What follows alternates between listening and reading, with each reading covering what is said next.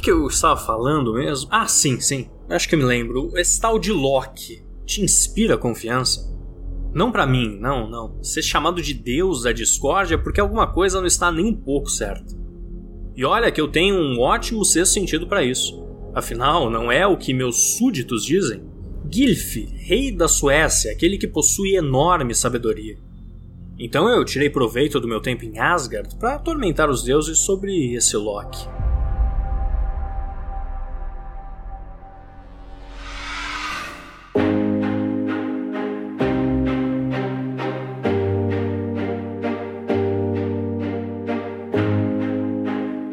Sou Caio Corraine e você está ouvindo ao Ecos da História Ragnarok. Um podcast inspirado pelo jogo Assassin's Creed Dawn of Ragnarok.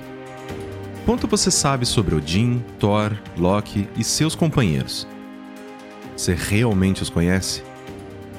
Venha fazer parte desta aventura junto a esses tão poderosos e sagazes deuses, elfos, criaturas mágicas, anões e gigantes um universo tão fantástico que guiou tanto o destino de bravos vikings, assim como serviu de inspiração para grandes autores.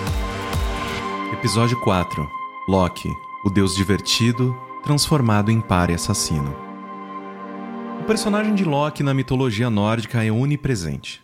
Ele está em todas as lutas, sempre com um truque na manga, e andando pelo universo assumindo várias identidades diferentes. Um dos seus poderes principais é a capacidade de se transformar em quase qualquer coisa. Dependendo do que precisa, ele pode ser uma mulher, um cavalo, um pássaro, uma foca ou até mesmo um salmão. E quando não está transformado, Loki possui uma beleza rara. E essa beleza inocente, sem dúvida, atua em conjunto à sua autoconfiança, mesmo sendo um mentiroso assumido. É como diz o ditado: mantenha seus amigos perto, mas seus inimigos mais perto ainda. Por isso, Odin mantém Loki perto dos deuses em Asgard, mesmo sabendo que ele não pertence a nenhuma das duas famílias de deuses dos Nove Reinos, nem aos Aesir, nem aos Vanir. Loki, na verdade, é fruto do amor de um casal de gigantes, e ele foi adotado por Odin, e ali fazem um pacto de sangue. Um deve ajudar o outro ou perder a sua honra. Quem fala mais sobre isso é a Nelly Yar Eierman, palestrante em estudos nórdicos na Universidade de Cannes.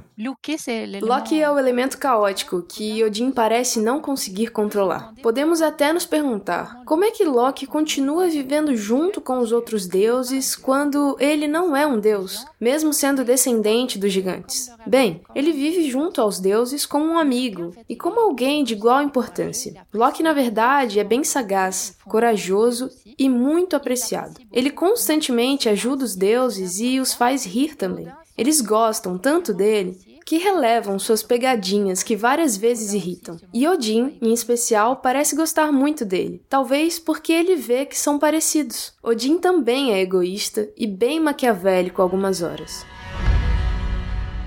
Casado com Sigyn, com quem ele tem um filho, Loki é antes de tudo pai de três crianças monstruosas, concebidos pela gigante Arboda: o lobo Fenrir, a serpente Jormungandr e Hel, a deusa da morte. E esses filhos problemáticos vão dar muito trabalho aos deuses. Para dar um pouquinho mais de contexto sobre todo esse lado da história, temos Eric Lacey, professor de linguagem e literatura na Universidade de Winchester. Os deuses passam pelos mesmos traumas que os humanos para que sejam didáticos e que ajudem outras pessoas a navegarem pelas suas próprias tensões sociais. Como alguém pode gostar de Loki? E ele é especialmente interessante aqui. Como ele navega suas lealdades, a sua família versus aos deuses, que também são a sua família, mas enquanto a família que ele nasceu em oposição à família que ele cria. Quando pequeno, Fenrir, o lobo filho de Loki, é levado pelos deuses de Asgard.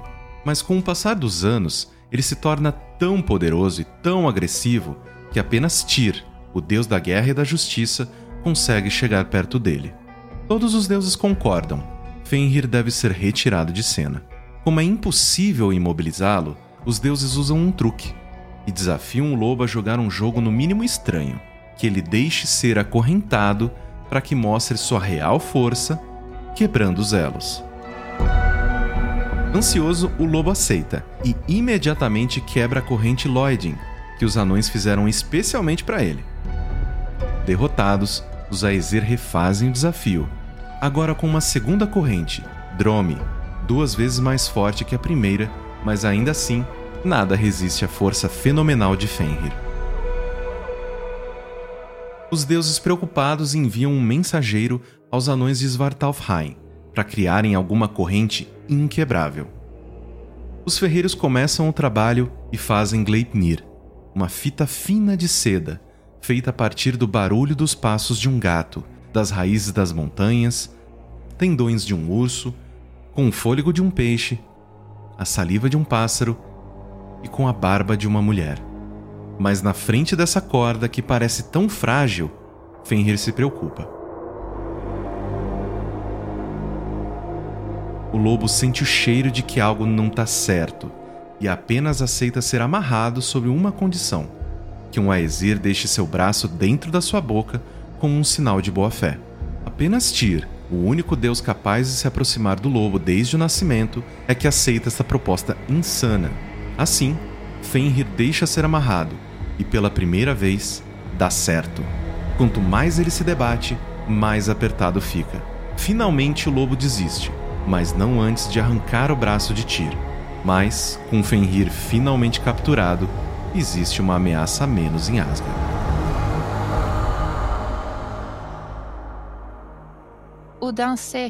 Odin sabe que ele será morto por Fenrir, e ainda assim ele o mantém bem próximo desde o começo. Imaginamos que ele quer o lobo por perto para poder ficar de olho nele, pensando ser melhor deixar seu inimigo próximo. E ali Fenrir vai ficar até o Ragnarok, quando suas correntes inquebráveis vão quebrar e eles lutarão. E como tudo foi previsto, Odin não poderia matar Fenrir quando ainda era um filhote. Tudo porque Fenrir só está aqui para matar Odin. Odin foca agora na cobra e.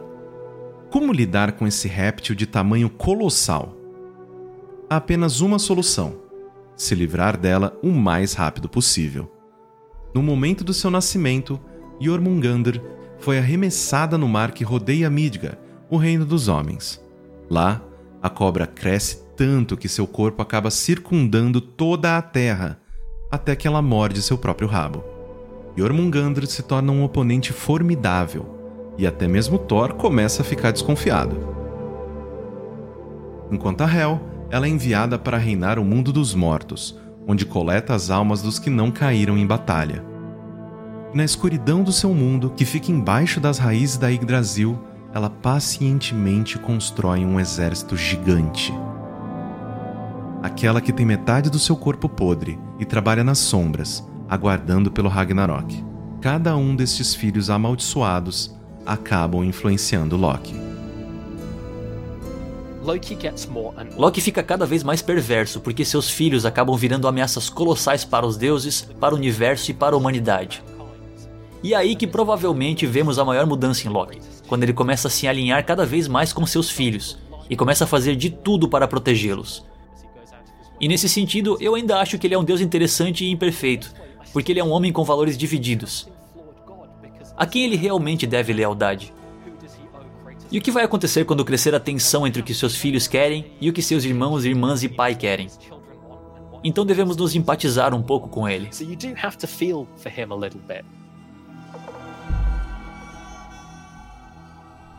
Enquanto seus três filhos se alimentam de raiva, Loki começa a mudar pouco a pouco.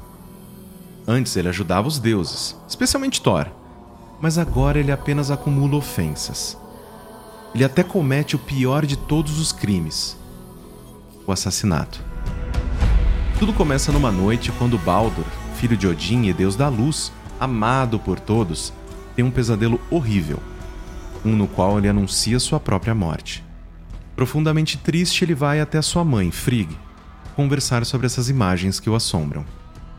Frigg não leva esses sonhos do filho como bobos e usa seu poder sobre a natureza, que toda pedra, toda planta, todo animal e que toda terra, água e fogo devem jurar a deusa que nunca irão machucar Baldur. Pronto, ele está a salvo. Muito mais tranquilo agora, sabendo que não está mais em perigo, os deuses começam a se divertir jogando em sua direção todos os tipos de coisas.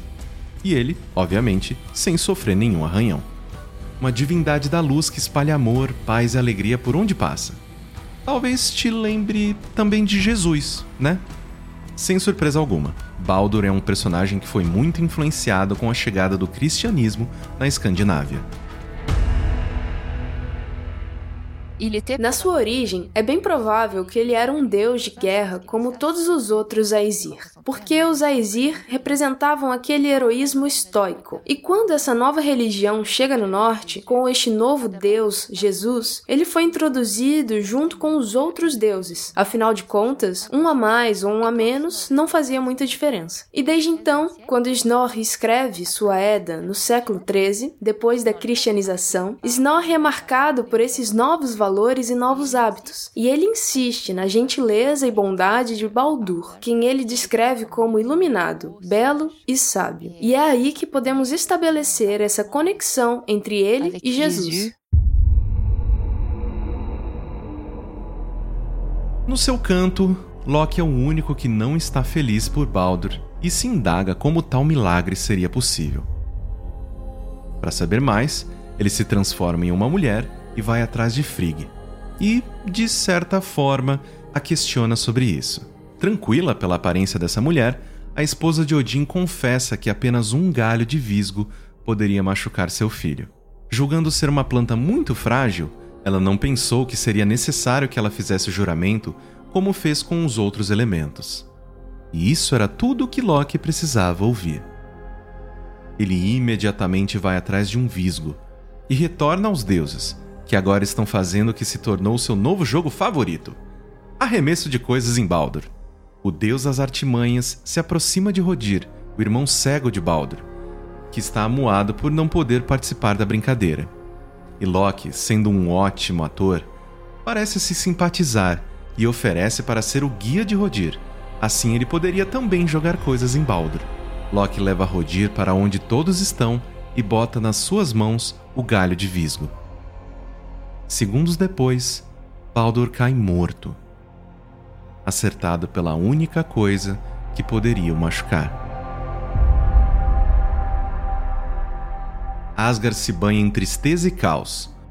Os deuses estão desesperados, Odin furioso, Frigg inconsolável.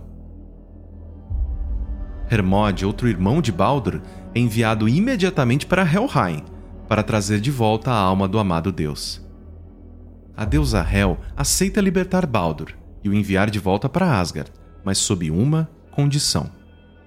Todos os seres do universo terão de chorar pela morte do deus do amor. Mensageiros são enviados para os quatro cantos do universo, implorando a todos os seres vivos que derramem uma lágrima por Baldur. E todos assim fazem. Todos. Menos a gigante chamada Thok. Ela nunca amou Baldur quando estava vivo e não será em sua morte que ela sentirá alguma coisa. Um ato que condenou Baldur à eternidade de morte. O que ninguém sabia é que a gigante sem coração, na verdade, era o mestre dos disfarces, Loki.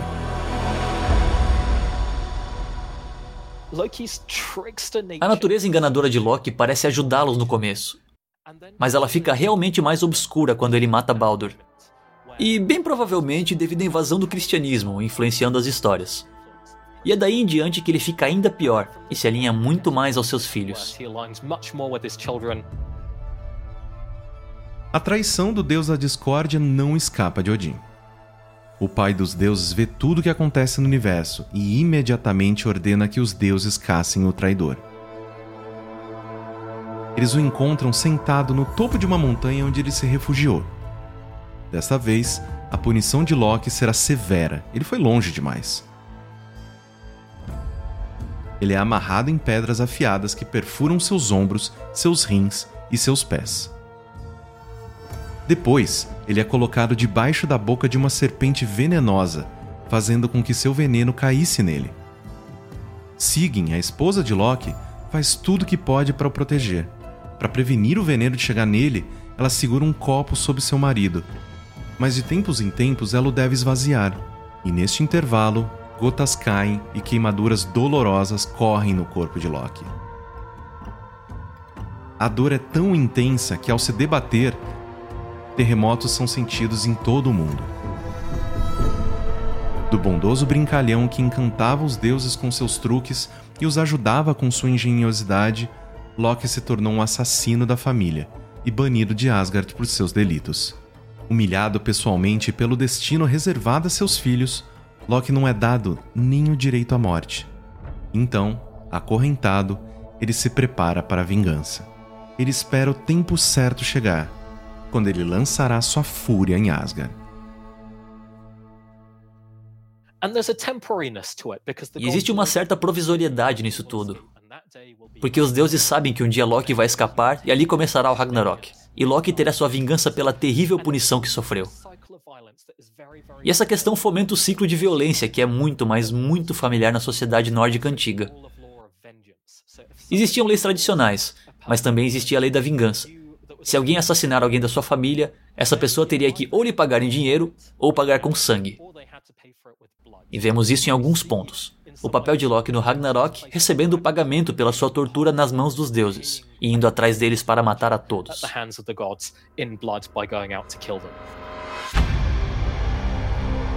E assim, como a profecia do Ragnarok havia mostrado, agora estamos aqui, pensando que estavam apenas punindo Loki pelo seu crime.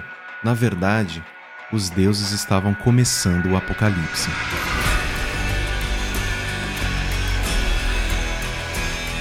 Quem estava certo no final? Mais uma vez eu, Gilfi, rei da Suécia. Eu avisei que Loki não era flor que se cheire. Mesmo assim, eu jamais imaginaria que ele fosse tão longe. Toda aquela coisa com Baldur, horrível. Você tem que ser levado pelos pensamentos mais obscuros para querer matar um deus tão puro e inocente. E eu penso no pobre Roder, que nem sequer desconfiava de nada. Foi uma grande bagunça em Asgard, mas tem algo que me diz que isso é só o começo. Com a apresentação de Caio Corraine, esse podcast é uma adaptação do projeto da francesa Paradiso Media para a Ubisoft. Direção de conteúdo, Amanda Mira. Roteiro e localização, Amanda Mira e Daniel Miller. Vozes, Vinícius Kruger, Nathan Klejman, Ana Mariquito e Gustavo Belchansky. Direção de produção e atendimento, Danilo Santana. Direção, edição e sonorização, Caio Corraine. Coordenação geral, Paula Weinberg.